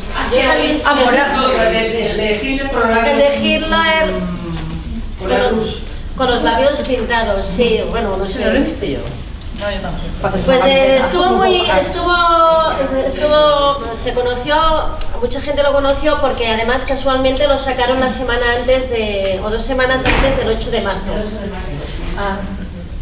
Y de repente, no sé si lo sabéis y no sé si todavía existe, el nuevo gobierno, eh, en Madrid hay una oficina de delitos de odio. Está por la calle Mayor, bueno, por ahí por la Latina. Y digo, pues bueno, pues me siento ofendida, agraviada, voy a denunciar. Llegué ahí y me dijeron, "Mira, somos mujeres y hombres en Madrid, que no había ido nadie. Cuando el autobús ya llevaba una semana, incluso ya se había ido de Madrid. No había ido ni una sola persona a denunciar, ¿no? Entonces, un poquito animar, porque esto es un trabajo de hormiguitas, que poquito a poco, a medida que vayamos viendo cosas y que no nos gusten, que, que más allá de los twitters y los facebooks y de las redes sociales, se pueden ir a hacer cositas, porque a lo mejor si en vez de haber ido una persona sola, hubieran ido 200, y en Madrid creo que hay material suficiente de gente para haber sido 200 personas, eh, pues a- por lo menos se habría hecho algo, porque incluso el mismo gobierno municipal no hizo nada y alegando que no podía prohibir la libertad de expresión. Son sus primos que le va, se le va a No, prohibir a su no, familia. Bueno, son sus primos hermanos.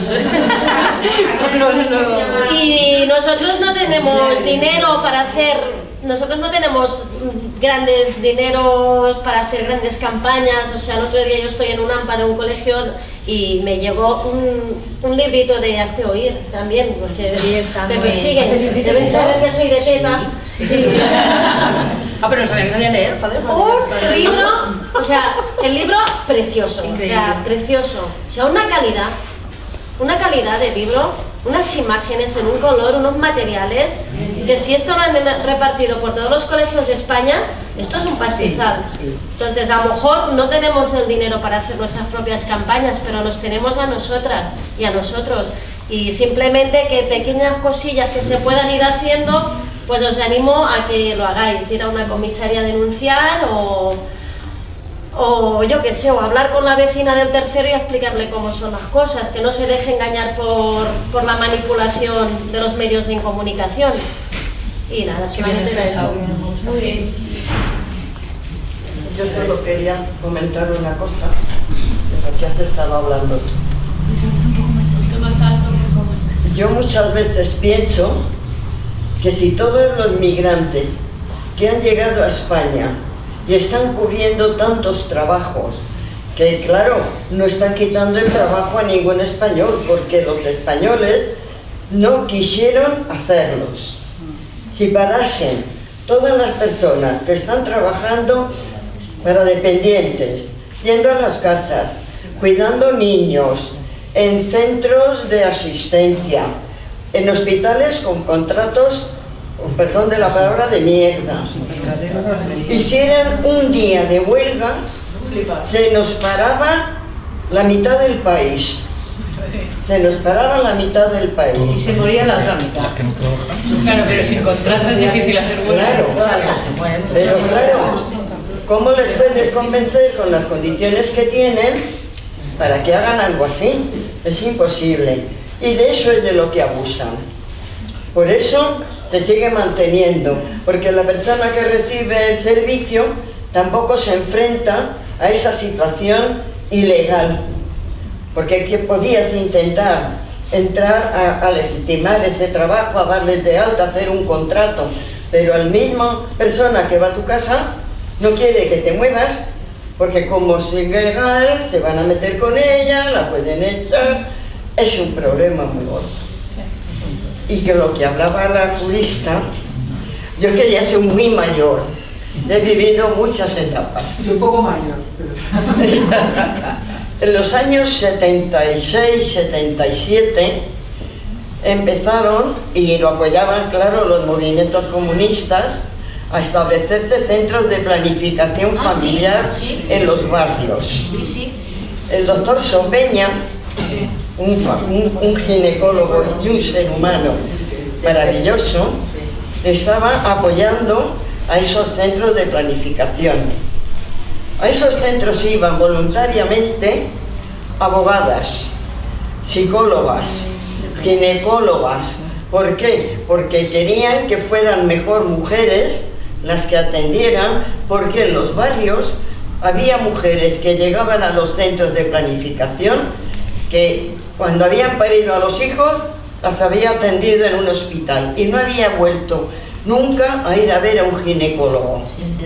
No conocían su propio cuerpo y se daban charlas para que las mujeres, por favor, coger un espejo, miraros a vosotras mismas, aprender cómo sois.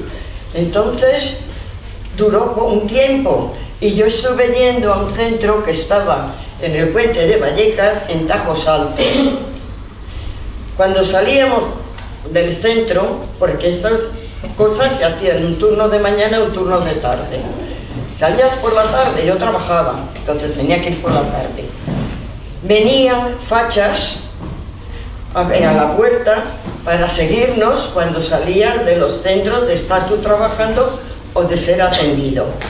Entonces lo dijimos en el barrio y venían los vecinos, venían con los paraguas, con los bastones, con lo que tenían y nos acompañaban al metro, al autobús, a, a donde fuera. Así que os lo comento porque yo en aquellos años ya tenía casi 40. Y eso lo hemos vivido así. Y aún así seguíamos en los centros de planificación y se hicieron mu- muchas cosas. Claro, no podías meterte a hacer a nadie un aborto, pero encauzabas a la gente para que pudieran encontrar incluso ciertas facilidades económicas para irse a Bélgica, para irse a Holanda, para irse a Londres y todo eso. Pasó un tiempo, aquello se fue perdiendo fuerza y entonces aparecieron en el año 90, empezamos otra vez un grupo de mujeres a establecer el Día Internacional el 25 de noviembre para que se celebrara.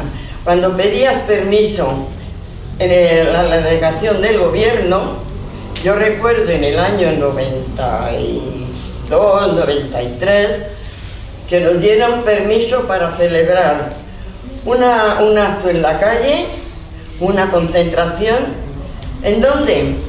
En la avenida de Oporto, en la plaza de Oporto. Un día de frío espantoso que estábamos como 15 a 16 locas y dos o tres o cuatro locos allí hablándole a la gente del feminismo, del derecho al cuerpo de la mujer, a decidir los hijos que tenía, existían las pastillitas famosas para no quedarte embarazada, existía el DIU y todas esas cosas. Pero bueno, a día de hoy seguimos celebrando en noviembre, el día 25, nuestras reuniones. Pues nada, un trocito de historia.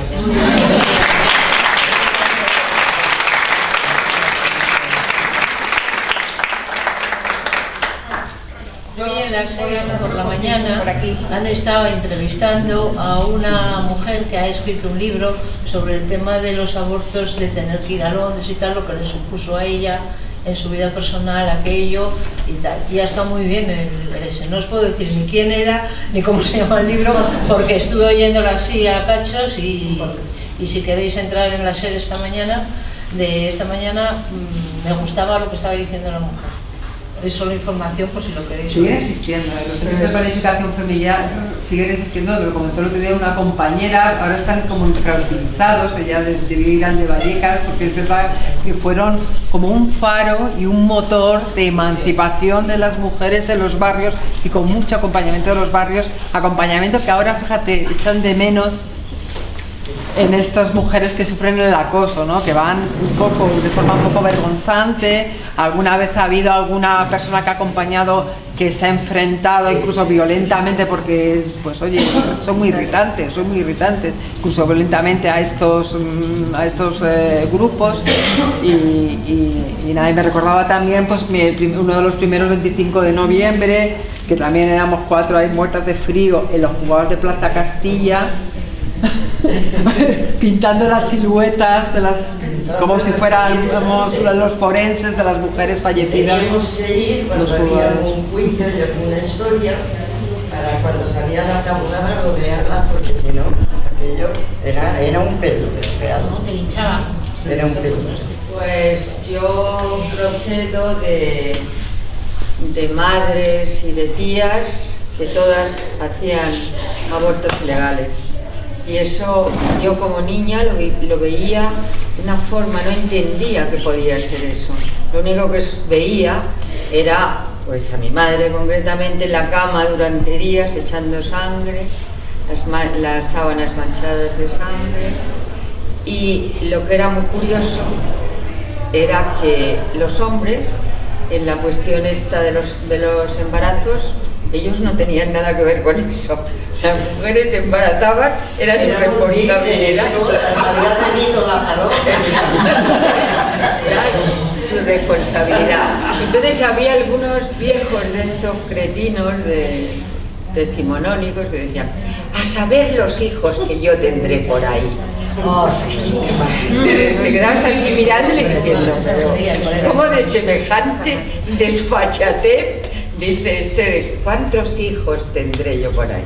Mientras tanto, la, la historia esta del libro de Santos, como es el Tiempos de Silencio, ahí es excelente, pero es que iban a esos barrios a hacerse los abortos. El tema del perejil, el tema del no sé qué, se quedaban, se quedaban ya Y luego las que entraban a, a tener hijos, muchos médicos eh, dejaban a mujeres invalidadas. Eh, Dos tías mías tenían, no sé qué pasaban los en los partos, pero eran a lo mejor unos carniceros, o vaya usted a saber qué era mejor. O sea, la- el sufrimiento el sufrimiento eh, de, de- de esta, de esta situación para mí desde muy niña fue muy consciente, o sea, como que yo no sabía que correspondía esa situación, pero vamos, era el tema de conversación de todas aquellas mujeres diciendo, pues yo tengo que abortar, pues yo tengo que ir a hacer no sé qué, y siempre eran abortos ilegales y abortos con mucho, con mucho daño físico.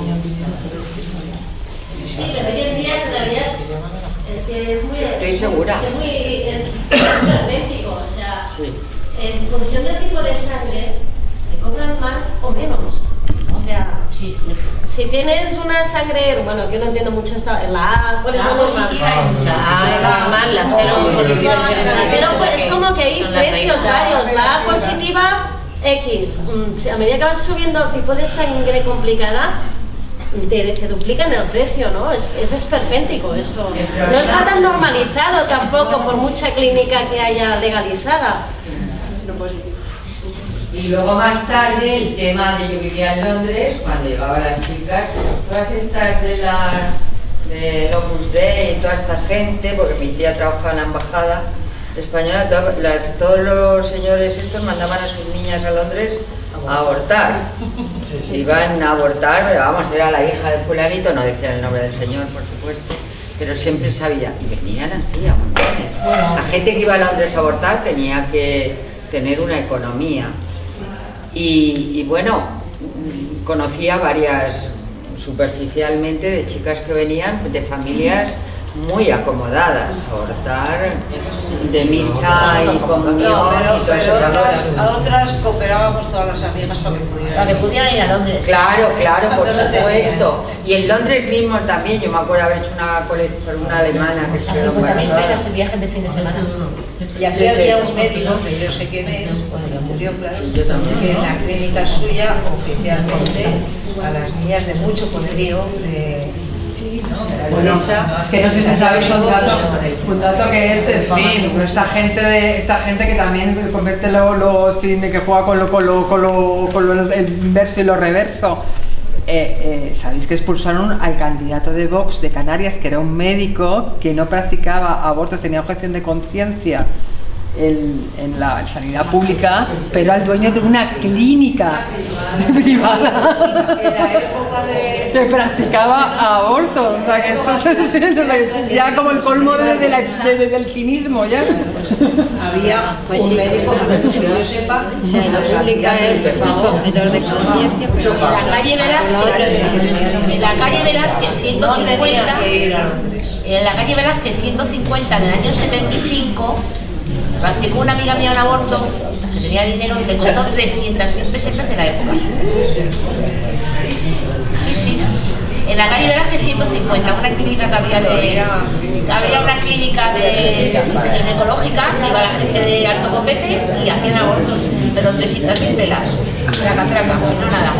Vamos a hacer una cosa, si acaso vamos apuntando turno Ah, bueno, sí, turno de palabra. ¿No? Porque si no Sí, tenemos- Cristina tiene que hablar de Ah, un ratito. ¿Hay alguien más? Sí, ella también quiere hablar. Vale, pues, Pues lo mío es cortito. Eh, para salirnos de lo del aborto y seguir con la problemática que tenemos las mujeres de violencia de género, eh, el mío es un caso puntual. Yo, yo soy eh, mujer violencia de género. Eh, pero tristemente, a pesar de que hemos avanzado muchas cosas, eh, a pesar de eso hay todavía muchísimos, muchísimos inconvenientes.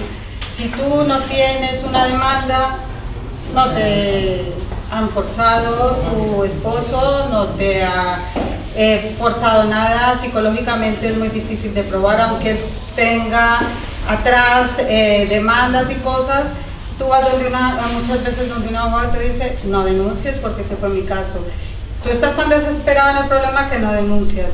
Pues yo me encuentro dos eh, un año después que me voy a quedar sin papeles, si no, en este momento no tengo un trabajo y la ley, ¿qué hace? Sigue apoyándolo a él, a mí no. Entonces creo que nos falta muchísimo, eh, por eso me he metido, bueno, siempre he estado metida en estos rollos, en estas cosas, porque siempre he sido muy defensora de la mujer, pero creo que todavía estamos en pañales.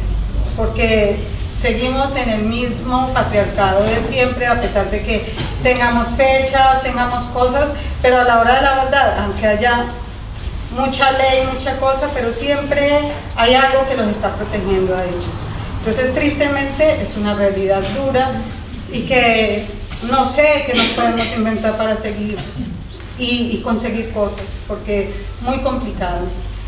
No importa que tú trabajes, no importa que lleves tiempo acá, pero hay muchas cosas que si no tienes esto, no tienes lo otro, si no tienes una prueba, si no te han mandado por el B, C o D, tú te- eh, esta persona sigue tal cual, tan pancho como es, y tú sigues siendo revictimizada como, como si nada, a pesar de que no, no quieras eso y quieras salir adelante y seas útil. Lamentablemente es la realidad que tenemos, como otras tantas. Yo quería decir al respecto que la verdad, eh, hay X número de muertos en la carretera cada año, ¿no? Y la DGT, en, en consecuencia, hace unas campañas que todos los días ponen en las radios, en las televisiones, en prensa, ¿no? Las campañas de la DGT, no bebas al volante, no cojas el móvil, no hagas esto, no hagas lo otro. Muy bien. Ahora, Mueren más mujeres al año a manos de sus parejas que gente muere, que muere en accidentes de tráfico. Entonces, ¿por qué no hacer lo mismo? ¿Por qué no se hacen, eh, por qué no se dedican los mismos fondos o la- y las mismas mentes a pensar, a idear campañas de no hagas esto, si lo ves, defiende, denúncialo, en fin, campañas y de educación también, igual que eh, yo mi hijo se está sacando ahora el carnet de conducir. En las preguntas del, del examen teórico, eh, pues hay un montón de preguntas sobre el peligro que encierra el uso de drogas, alcohol y no sé qué al volante, ¿no? Y eso es una muestra de que están no solo en las campañas que hacen, sino en educación y todo, pues queriendo eh, concienciar de ese tema, justo. Entonces, ¿por qué no se hace lo mismo si tenemos más muertas por este tema, no? Hay campañas que se ofrecen en los coles y el profesorado no quiere. No quiere este tipo de talleres. No quiere, eh, no quiere trabajar el tema de la violencia, no interesa. Y los primeros a los padres. No, no quieren, no lo ven un problema tangible. Eso se escapa al... No se reconoce, Sí, no se reconoce. no se reconoce que es una necesidad. Yo trabajo en un punto de violencia. Nosotros, yo creo que recursos económicos ahora mismo hay recursos. Otra cosa es cómo se utilizan esos recursos. Pero con el dinero que se está dando ahora mismo, con el pacto del pacto de Estado, hay muchísimo dinero. O sea, Lo que pasa, hay que ver cómo gastamos ese dinero, ¿eh? porque hay verdad que se está llegando dinero a los municipios que yo no sé, dudo mucho que la, la eficacia de lo que se está haciendo. Pero dinero hay. Pero no, no existe una sensibilidad por parte de la población de que es realmente un problema. Es un problema de educación, ¿no? Solamente, solamente podemos cambiarlo ahí. Entonces, hasta que no entremos en los colegios y hasta que no se entre dentro de las casas y exista una sensibilidad hacia ese trabajo en la igualdad, porque al final la violencia es una señal de, de desigualdad, o sea, no, no hay otro problema.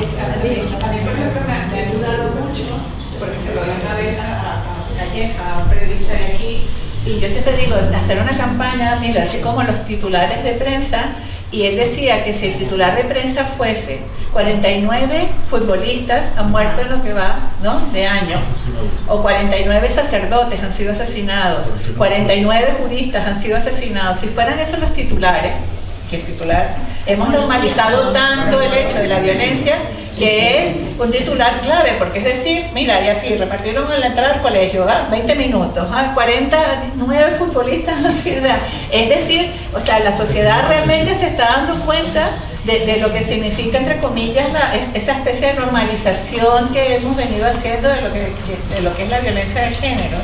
Y eso por un lado. Y, igual nos pasa a nosotros con las compañeras, pero lo que tú decías, te lo agradezco, del tema del valor del trabajo, de lo que hacen muchas mujeres migrantes.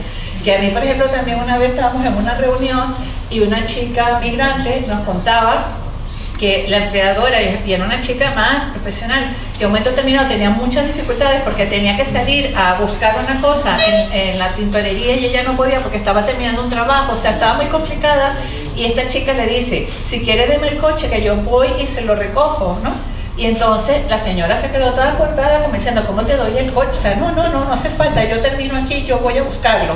Y ella nos comentaba, dice, la señora me deja el cuidado de sus tres hijos todos los días y no me de verdad nos dijo, y fíjense, no, no, nos dijo eso y, y, y no nos damos cuenta, o sea, también, o sea, no nos damos cuenta del, del, del valor que estamos dando al coche frente al hecho de que esta muchacha me está cuidando mis tres hijos. Entonces, yo a veces digo que pensamos, hablando de eso, porque uno trabaja mucho en investigación, hace, hace campañas, y campañas que ese género, y a veces es como darle la vuelta a algo que te ponga así como ¿no? la realidad de frente y que y como un ejemplo te permita visibilizar, por ejemplo, a los padres, a los estudiantes, qué significa, ¿no? E- e- ese dato puesto en otro contexto para que se den cuenta de lo que está pasando en la realidad. Yo quería solo comentar una cosa que atañe a las leyes. Cuando se, el señor aquel que dicen que se ofuscó, pues se podía ofuscar y tirarse todo desde un puente, mató a la mujer, mató a la hermana de la mujer y a la madre de la mujer, a las tres. Solamente consideran víctima de género a la esposa. Claro, porque la que A la hermana y a la madre no. Solamente consideran que los hijos de esa mujer son huérfanos y tienen que derecho a una pensión. Tú sabes que la pensión es una Biblia, pero bueno. Pero resulta que ha matado a otras dos mujeres, que una de ellas también tiene hijos, pero esos no son víctimas de violencia de género. Yo no lo puedo entender. Claro, es que hay un problema y además fue una cuestión que en su momento la ley integral, la ley de violencia de género es del año 2004 y una de las cuestiones que fue la pareja o expareja, eso sucede y tiene causa, desde luego es violencia de género, pero en fin, por tratar de proteger a la expresión mayoritaria se dejaron sin cubrir en fin, manifestaciones de violencia que lo son. Que lo son. Un segundo, que es que tengo varias personas que han pedido la palabra. Yolanda, ¿verdad? Yolanda. Levántate si Ah, sí, bueno, mira, eh, eh, yo es que soy matrona, trabajo en un centro de salud, entonces estoy en contacto con bastantes mujeres migrantes, ¿verdad? Entonces yo lo que hago cuando le hago la historia clínica, ¿verdad? Aparte de preguntarle sus enfermedades, la de su familia, pues le pregunto su profesión porque hay enfermedades profesionales o porque legalmente para informarle que no se puede trabajar más de cuatro horas de pie estando embarazada, que tienen derecho a la baja por riesgo laboral y tal, les informo un poco. Y su país de origen también les, les pregunto, porque hay costumbres o hay, mm, eh, comen a lo mejor de una forma diferente, en fin. Entonces, eh, yo lo que hago es, como hay bastantes que son empleadas de hogar, las derivo a territorio doméstico. Le doy el papel, digo, mira tú, porque claro, ellas están solas en la, en la casa, no tienen, entonces por eso luego no denuncian, porque además ni tienen testigos ni nada. Y digo, tú lo que tienes que hacer es asociarte con gente que esté como tú, ¿no? Entonces, tú, le, di- digo, tú buscas en Google territorio doméstico y te pones en, contacto pues con estas mujeres para tener y les explico también lo de la baja por riesgo laboral pero algunas dicen no es que yo no tengo derecho porque no tengo papeles ni nada digo bueno pues entonces tú vete a la CGT y te informas y tú estás en un sindicato que te informan de lo laboral porque tú legalmente mm, tú no has cometido ningún delito el que lo está cometiendo es el que te tiene trabajando así, de esa forma. No, es que a mí no me va a pasar nada y concretamente a una chica que estaba en, un bar trabajando, que llevaba ya un año o dos años sin papeles, pues esa le fue bien, la mandé a la CGT, era latina, era una chica latina, y la habían despedido cuando se enteró el jefe que estaba embarazada. Digo, mira, legalmente no te pueden despedir. No, es que yo como no tengo papeles, digo, tú vete ahora mismo a la CGT, te apuntas, te afilias, pero me van a... Digo, sí, sí, tú te, afu- te afi- Y efectivamente fue a la C- Digo, pero tú no digas nada a nadie, nada más.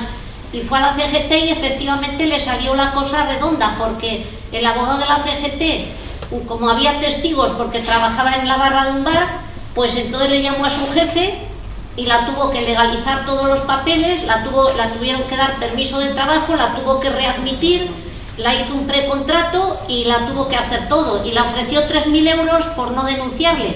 Pero el abogado le dijo, no, no, tú sigues para adelante. Y entonces eh, le, le salió redondo y tiene permiso de...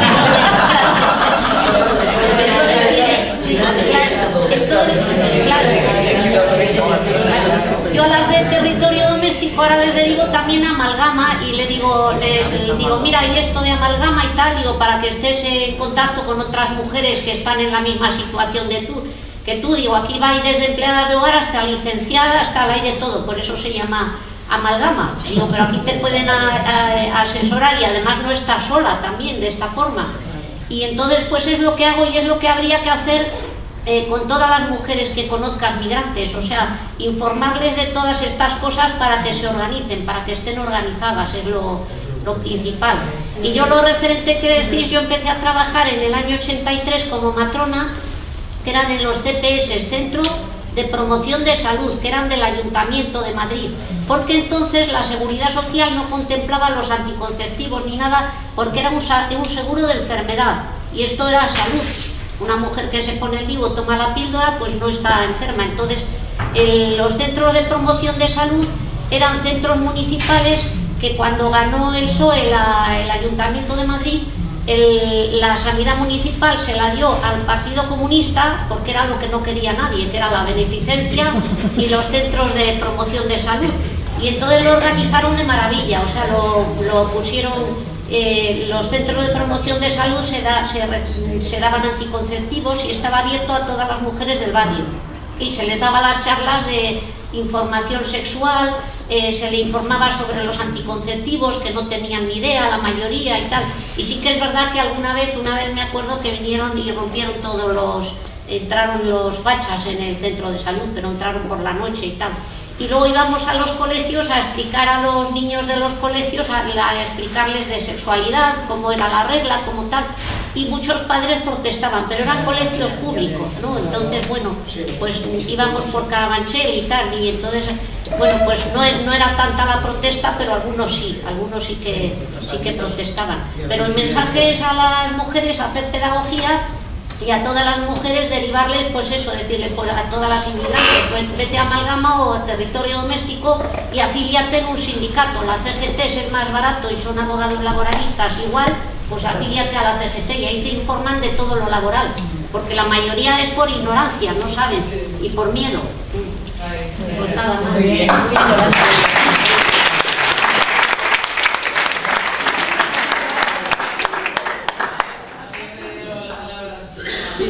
quería seguir con el comentario de ella que decía que hay que meter a la educación en los colegios. Yo digo que hay que sacarla de la televisión. La semana pasada tuve la suerte de pasar un día en casa por la mañana y justo acababa de suceder esto de eh, una madre que ha matado a sus dos hijos eh, y se los llevaba en el coche a casa de no sé quién, no me acuerdo muy bien. ¿No? Una señora que presuntamente estaba diagnosticada como enferma mental, ¿no? tenía un diagnóstico psiquiátrico. ¿no? Y bueno, pues puse el programa de Ana Rosa Quintana. Bueno, de la marinera. ¿Qué te manda? ya, daba, daba crédito, ¿no? O sea, pasamos de, pasamos de, de de que no había que no había que hacer comparaciones, que no que no podía ser que ellas siempre fueran ellas las asesinas fueran siempre enfermas y ellos no, hacía una comparativa entre el caso de esta señora y, do, y José Bretón, que es aquel que quemó a sus dos hijos que no estaba diagnosticado. Eh, que si hubiera sido el caso al revés, porque parece ser que el padre había puesto varias denuncias contra la mujer porque la veía incapaz de, obviamente, de cuidar a sus hijos. Era un hijo, Eh, era un hijo. ah, no, un, Un niño de siete sí, años. No me acuerdo. Entonces, que si hubiera sido al revés, que si hubiera sido una denuncia de una madre contra el padre porque no ve capaz de, de- que eso rápidamente eh, se hubiera resuelto y no se hubiera llegado a este extremo, ¿no? Y, y yo que no daba crédito y decía, claro, si tenemos una tía como Ana Rosa Quintana que nos está contando que cada vez que una, una asesinada, eh, que esto no puede ser, estas cifras, está, tiene un discurso como feminoide, ¿no? De, de- de defensa de los derechos de las mujeres, no sé qué, pero luego por detrás está colando así, es que nos quedamos completamente indefensas. ¿no? Es como cuando decimos que la educación entra en el colegio y resulta que la educación sexual se pone en manos de EVAX, ¿no? Y nos cuenta cómo se utiliza tampones y compresos no nos cuenta nada de otros métodos alternativos. Pero hay muchas cosas que nosotros no podemos modificar, pero la educación que damos en nuestras casas y la educación que se, y lo que se puede hacer en los coles podemos influir. Entonces nosotros no podemos a lo mejor trabajar con los medios de comunicación. No, con- pero apagamos porque es que tendríamos que apagar la tele. Porque es que todos los programas al final nos tratan como objetos, nos banalizan. Y bueno, Entonces, ahí, ahí no podemos cambiar, pero esto sí. Solo eh, encomendarnos a sus dioses, porque hoy ha muerto Eduardo Vela. Ah, sí. Sí. Está en el infierno. Y entonces, que no, esté en el limbo de sus dioses. En el infierno, que parece eternamente. creyente, que se lo crea, que vaya. No, pero en el infierno lo pasará bien, la gente mala lo pasa bien en el infierno. Vale, eh, Se queda en el limbo.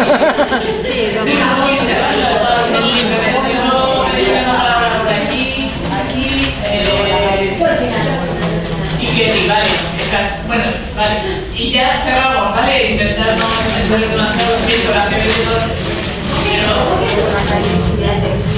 Eh, Nada, yo simplemente quería hacer una observación de irme y quería decir que me parece súper importante al final realizar distintos encuentros con, bueno, siempre con mujeres, pero es lo que estaba diciendo antes ella, muchas veces están a lo mejor mujeres feministas gitanas que luchan por un lado, las mujeres racializadas o encuentros de mujeres más adultas y creo que al final es muy importante juntarse y que vayamos aprendiendo todas porque, bueno, básicamente porque sobre todo las mujeres que son mucho más mayores que yo, son más adultas, eh, pues eso, al final el pasado y la historia son dos cosas completamente distintas, básicamente porque la historia la pueden escribir quien la puede escribir y retransmitir de persona adulta a mujeres más jóvenes lo que han vivido ellas, que al final muchas veces se quedan como relatos anónimos sin importancia, que para nada lo son, y tienen muchísima más importancia que lo que está escrito en muchísimos libros o lo que escriben ahora muchas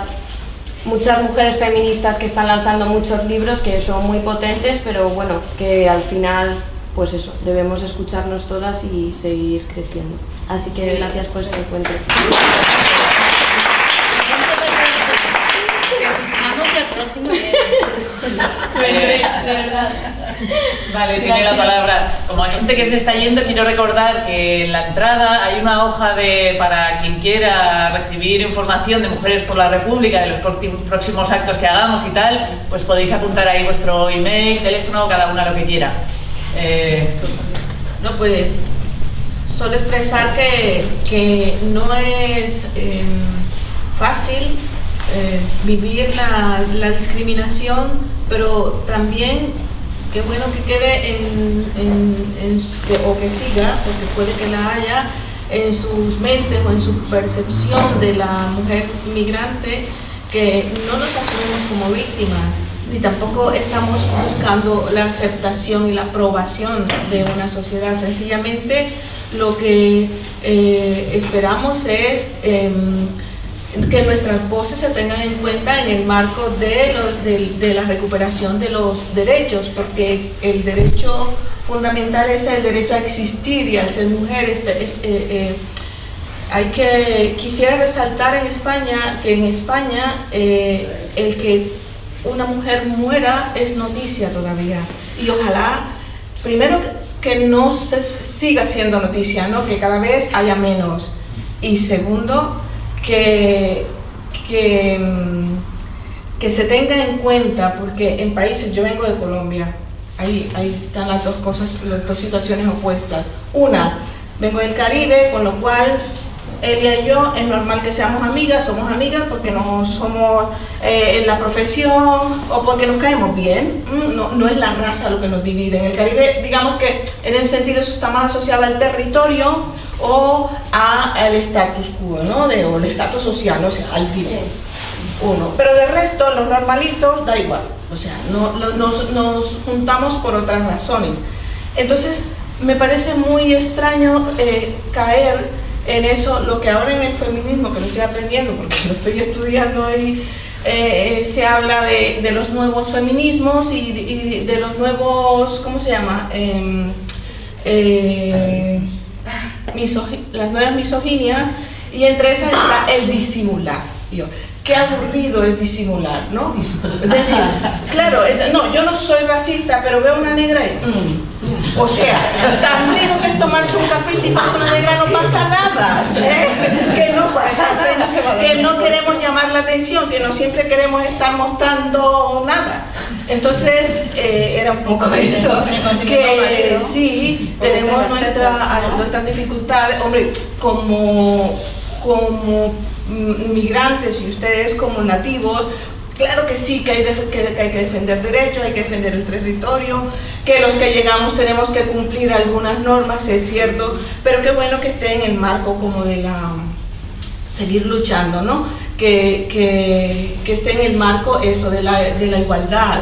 Estamos en una e- etapa en que personas como ellas lucharon porque estuviésemos sentadas aquí y ahora estamos luchando por defender el planeta, o sea, estar ahora pendiente de que me mires mal porque tengo este color de piel, yo creo que hay que superarlo, ¿verdad? Entonces, esa es como la invitación que yo hago, porque de verdad, eh, que si se li- algunos pues se liberan de eso, entonces sí se podría atender que las discriminaciones, eh, la Unión Europea, ya por ejemplo a ella o a cualquiera, a cualquier, una mujer trans, no se le eh, atienda su demanda porque la fue agredida, sino que además sufre varias discriminaciones. Entonces hay todo también un movimiento que está luchando porque eh, se reconozca la, eh, una víctima como víctima de discriminación múltiple y que eso se judicialice, porque hay un caso también dentro de, de la red de mujeres, de una mujer que eh, fue a denunciar y directamente le dijeron que, bueno, como no tenía papeles, pues mm, no tenía derecho a denunciar. Y como no estaba informada, se, se informó después. Entonces, claro, ahí hay una discriminación múltiple.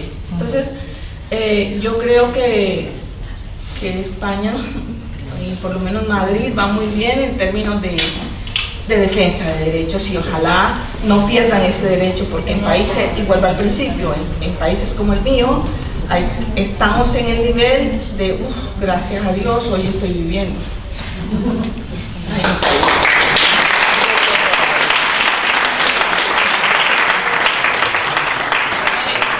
Dos palabras. ¿Qué te...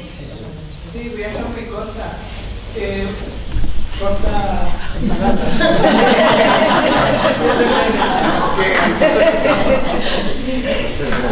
Y cae bien este, que sea una de las últimas, es justo una reflexión y quizá la jurista pueda hablarnos de la Unión Europea. Yo ya he hablado mucho ya, ¿eh? Porque sabéis que en Francia han pasado ya el centenar de mujeres ases- asesinadas por sus parejas. Pero es que en Francia no se puede publicar con todo. Ah, pues sí, sí se publica y han pasado ya el centenar. No, pero en los medios de comunicación... Bueno, en España se mata poco. No, no, general. es que existe un embargo. es un hay un índice de homicidios, realmente es así, es que es, bueno, ni bueno, pero es el dato que es, igual que tal, el dato es que realmente España tiene un índice de homicidios bajo, realmente, que eso es, hay muchas cosas malas, pero eso es así. Y luego, hombre, dentro del índice de homicidios lo que sí que ocurre es que las mujeres sí que están no solo ibérico. No, que ese atavismo que quizá dentro de nuestros nietos empiecen a verlo desaparecer, que no es un atavismo solo ibérico y que hay que luchar. eh, si la Unión Europea se, se ocupa de que tiremos la leche para traerla de China, tendrían que ocupar también de... Uno de los problemas que hay es que no hay homogeneidad en la, en la recopilación de datos, de la estadística entre los distintos países de la Unión Europea. Y es una cuestión que se está, muy, muy breve porque ya estoy harta de oírme yo, es mucho más interesante oíros a vosotras. Entonces se está tratando de homogeneizar Pero claro, todo esto en, el- en el- la tormenta perfecta del cuestionamiento del relato, en el que no solamente aquí en España la ultraderecha no son así de originales, en toda la ultraderecha europea trata de negar la especificidad de la violencia de género y confundirla con otras cosas. Bueno, pues es que soy alumna de la primera promoción aquí en Madrid de igualdad de género, somos, y estamos ahora mismo hablando de la importancia del lenguaje. Entonces, la palabra feminazi, que me gustaría que nos apropiásemos de ella, igual que otros colectivos se han apropiado, por ejemplo, colectivo gay de Maricón, las personas eh, latinoamericanas de Sudaca, eh, el colectivo mm, de lesbianas de la palabra bollo, más que nada es como una herramienta política para como sí eso quitarle el valor a, a esa manera de atacarnos intentar eh, pues, estigmatizarnos. Entonces creo que es importante apropiarnos del lenguaje que intenta que intentan hacernos de menos. Entonces la palabra feminazi a mí me mola hay que decirla me apropio de ella y ya está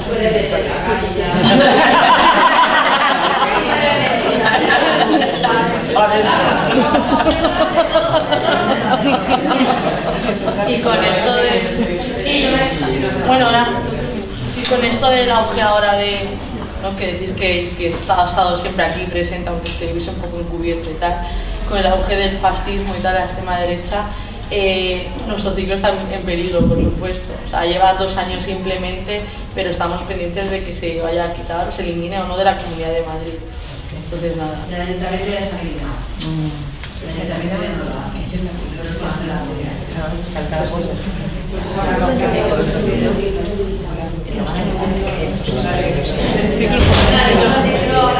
siempre invitarme, estar aquí con vosotras, con vosotros, con vosotros, como quien quiera. Yo incluyo a todo el mundo. Eh, solamente quiero decir que eh, al inmigrante que se le odia es al que no tiene dinero. O sea, es eh, aporofobia lo que se tiene en este puto país. O sea, lo que le da miedo son los inmigrantes que no tienen dinero.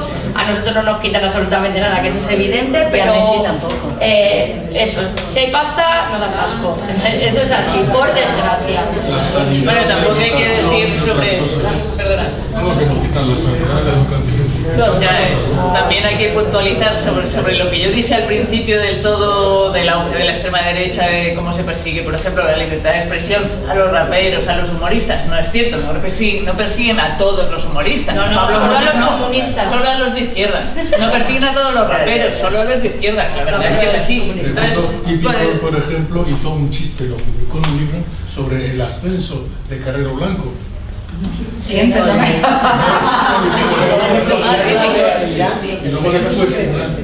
Trans, hay, ha sido juzgado hace bien poco por lo mismo.